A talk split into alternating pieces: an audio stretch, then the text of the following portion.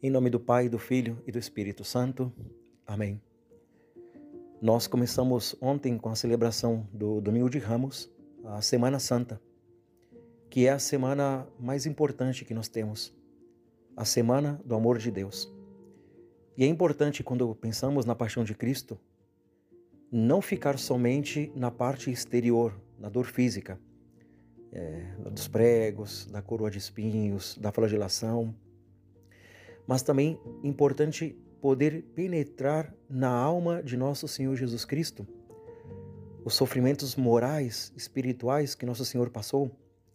Hoje o Evangelho fala que nosso Senhor é, perturbou-se em seu espírito, entristeceu-se em seu espírito, outras traduções dizem, porque justamente um de seus discípulos o trai, Judas Iscariotes, o entrega por 30 moedas.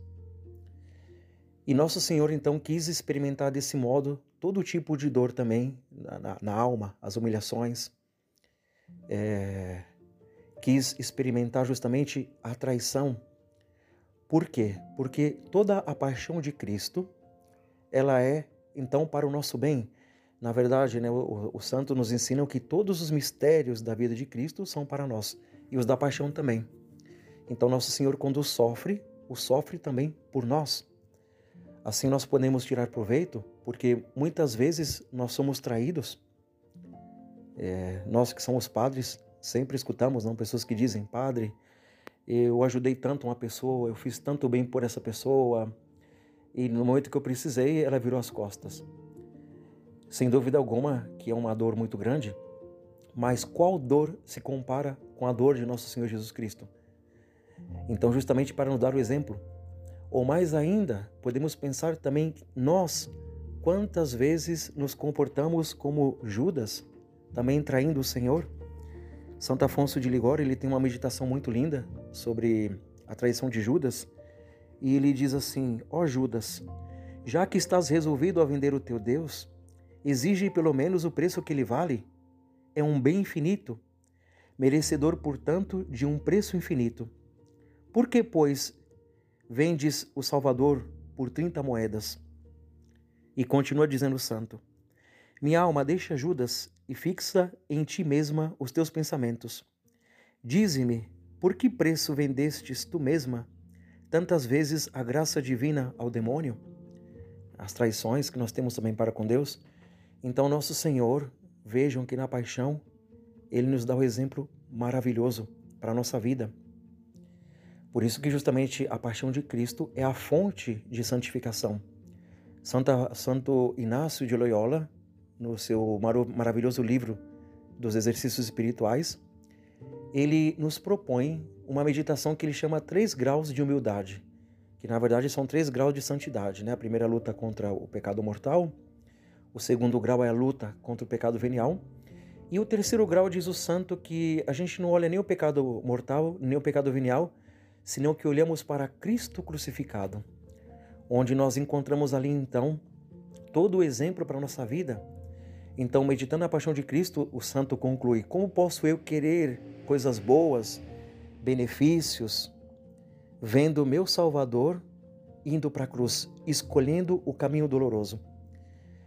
E assim então, essa semana se abre para nós como essa fonte maravilhosa de exemplos para o bem da nossa alma também, então nós temos que esforçar-nos nessa semana para viver bem, é, penetrar na paixão de Cristo.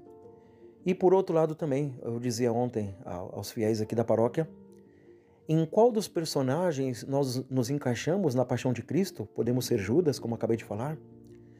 Talvez podemos ser como Pedro, hoje também do Evangelho, Senhor, eu darei minha vida por ti. E no entanto, Pedro nega Jesus Cristo três vezes. Mas há uma diferença. Judas se desespera e Pedro chora seus pecados. Seremos nós talvez o sirineu que ajudou Cristo a levar a cruz? Talvez obrigado. Assim, muitas vezes, a, as coisas de Deus são um peso para nós, a oração, a Santa Missa, o terço. Seremos nós os soldados que zombavam de Jesus? Hoje, quantas pessoas zombam de nosso Salvador? Inclusive, eu faço até um parênteses aqui: tem um, um grupo blasfemo, eu nunca vi isso antes. E olha que eu já fui para a Itália, onde lá é muito comum a blasfêmia. mas esse grupo é chamado Portas do, Porta dos Fundos, o qual muitos católicos seguem, um grupo blasfemo, inimigo da fé católica, inimigo de nosso Senhor Jesus Cristo, inimigo da Virgem Maria, inimigo de tudo que é santo. E quantos católicos dão ibope para esse grupo? Com seus vídeos blasfemos, como soldados blasfemando de nosso Senhor Jesus Cristo? Seremos nós talvez a multidão que recebeu tantos benefícios de nosso Senhor Jesus Cristo e não o defenderam? Pediram para que fosse crucificado? Seremos a Verônica, que, enfrentando os perigos dos soldados, se aproxima para fazer um ato de caridade, de secar o suor de nosso Senhor Jesus Cristo, no qual ficou estampado em seu manto, seu lenço? Quem seremos nós a paixão? Pilatos, que ficou em cima do muro, queria livrar Jesus Cristo, reconheceu Jesus como inocente e, no entanto, o entrega para ser crucificado. Quantos católicos em cima do muro, em todos os aspectos?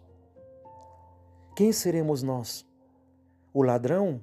Dois ladrões, havia um que não se arrependeu até o final, mas o ladrão arrependido, que no último momento roubou o céu, para mostrar que ninguém está perdido.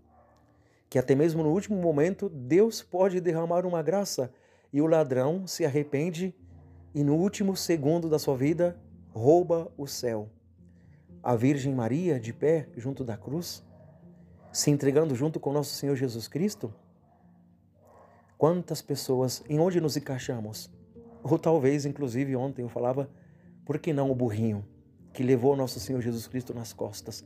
Que importante, né? Hoje tem tanta gente que é burro para levar outras pessoas, autoridades políticas, pessoas do mundo, e o burrinho que levou o Salvador. Até ele entra na paixão. Por isso, irmãos e irmãs, possamos então viver bem essa semana santa, que seja fonte de nossa santificação. Seja louvado nosso Senhor Jesus Cristo, para sempre seja louvado.